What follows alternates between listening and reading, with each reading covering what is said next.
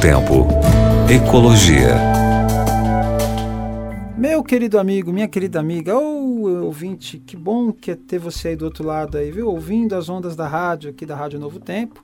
Comigo, professor Eric, falando um pouco de ecologia, de meio ambiente, da nossa casa, como eu sempre digo, de como nós podemos e devemos arrumar um pouco melhor a nossa casa.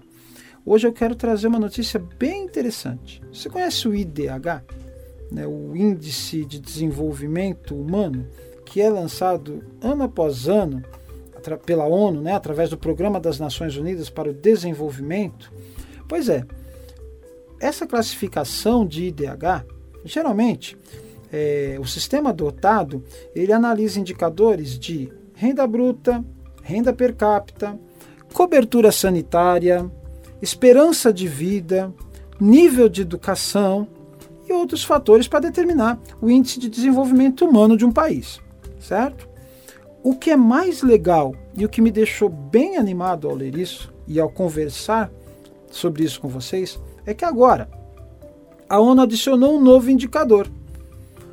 Vai levar também em conta as emissões de dióxido de carbono e a pegada material dos países. Olha que legal! Questão de preservação ambiental. A adoção desse novo indicador resulta numa mudança significativa no ranking. Por exemplo, a Noruega, que ocupa, pelos parâmetros tradicionais, o primeiro lugar, passa a ocupar o 15º posto. Por quê? Porque não cuida direitinho do meio ambiente.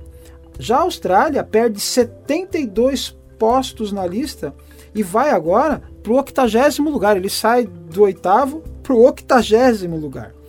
Outros países, entretanto, ganham posição e ocupam lugares mais altos. É o caso da Costa Rica e o México. De maneira geral, toda a América Latina consegue melhor posição, já que as caídas mais significativas se devem aos países mais industrializados e mais contaminantes do planeta.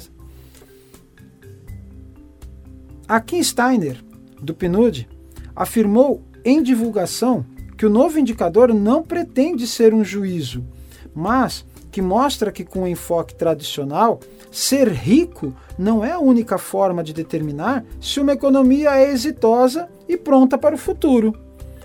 E olha, é sério isso. Só ser rico que importa? Só bens materiais que importam? Mas até quando isso vai durar?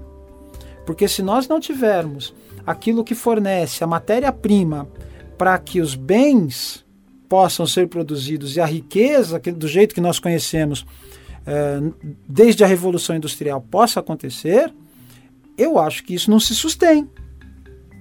Isso não consegue se manter.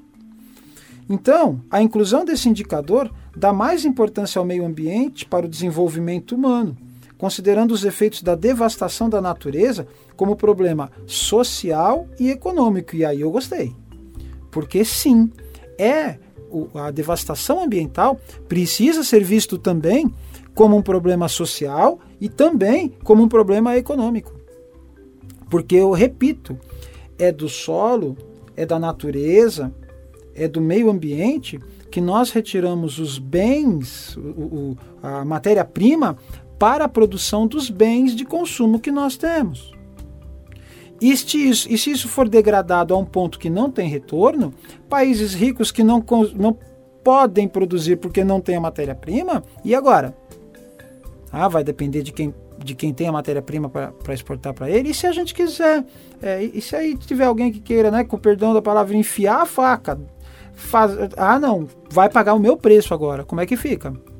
Não é? Então, é, esse indicador também ressalta que é necessária uma mudança nesses esquemas de exploração.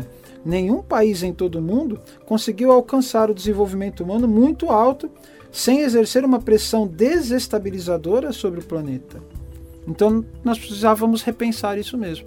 E graças a Deus, as autoridades viram e eu vejo com bons olhos a tendência de nós para o índice de desenvolvimento humano colocarmos não só as riquezas, não só os bens materiais, não só a educação, que eu acho que é de suma importância, mas também a qualidade proposta pelo meio ambiente, aquilo de preservação ambiental, aquilo que faz com que nós nos preparemos para o futuro. Não é? Então, olha, a inclusão é muito bem-vinda e eu fico muito feliz de dar para vocês uma notícia dessa. Ah, que Deus abençoe cada um de nós, que nós possamos aí pensar nessa pegada ecológica com muito carinho, porque é em cima dessa pegada ecológica é, que nós vamos conseguir manter a, a nossa vida ativa. Né? Pense sempre assim: que planeta eu quero deixar para os meus filhos e para os meus netos? Deus abençoe você. Grande abraço. Novo Tempo. Ecologia.